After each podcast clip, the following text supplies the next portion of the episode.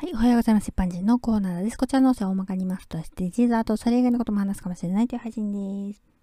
さてさて今回はリボン運動についてです。デザインで言うと、ループ状に折ったリボン、筆記体の小文字 L 状のマーク見たことありますか？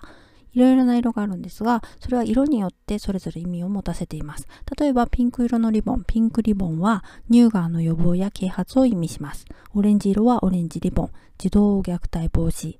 赤色はレッドリボン、HIV、エイズへの理解です。その色によってその社会問題などに対して支援を表明するっていうものです。これは世界共通で徐々に認知度がアップしているように感じます。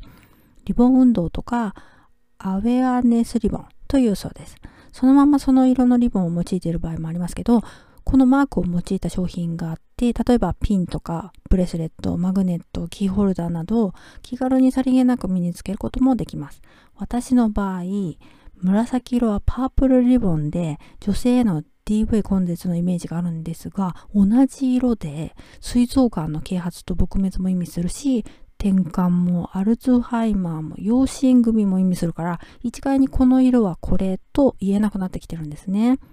紫色が人気でかぶりすぎてしまったのか社会問題が多すぎて基本的なというかメジャーな色の種類が追いついていないんですかね。ではでは今回この辺で次回もお楽しみにまた聴いてくださいね。ではまた。